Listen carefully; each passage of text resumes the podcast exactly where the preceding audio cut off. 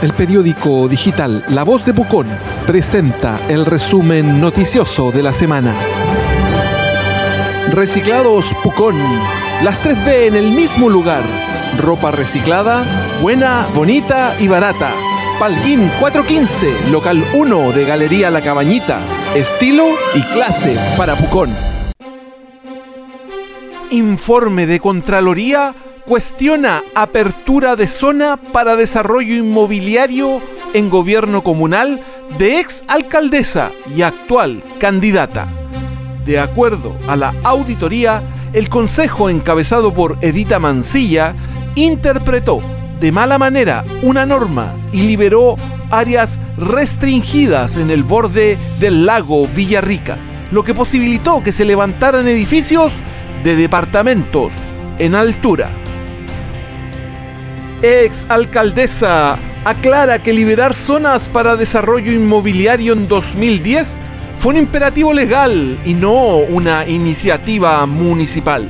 Edita Mancilla sale al paso de las críticas y desarrolla una serie de argumentos técnicos en torno al por qué se tomó la decisión.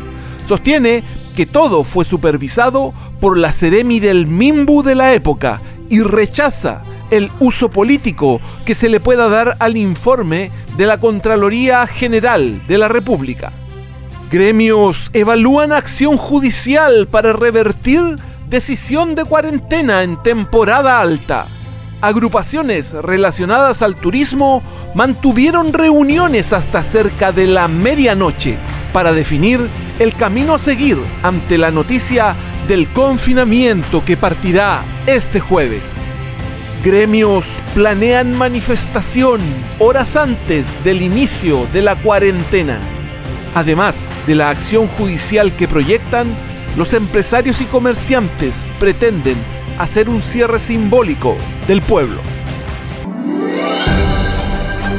El resumen noticioso de la semana es un programa auspiciado por Reciclados Pucón. Las 3B en el mismo lugar. Ropa reciclada, buena, bonita y barata. Palguín 415, local 1 de Galería La Cabañita. Estilo y clase para Pucón. PDI investiga posible fiesta clandestina de Año Nuevo. Antecedentes surgieron luego de la publicación de un video en el que se ve una celebración la madrugada del 1 de enero de este año, en la que había personas sin distanciamiento social y tampoco usaban mascarillas. Municipalidad apuesta por bajar positividad y mayor fiscalización para terminar la cuarentena a las dos semanas.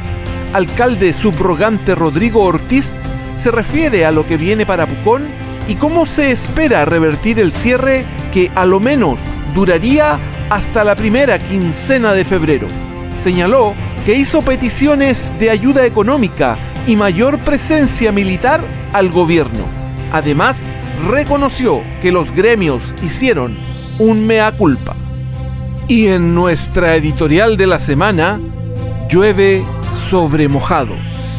Es de esperar que en este tiempo de cuarentena y encierro se den los momentos para analizar el presente y proyectar el futuro. Pucón necesita liderazgos renovados que tengan esta capacidad. La pregunta ahora no es menor ni fácil de contestar. ¿Dónde están? La Voz de Pucón presentó el resumen noticioso de la semana, un programa auspiciado por Reciclados Pucón.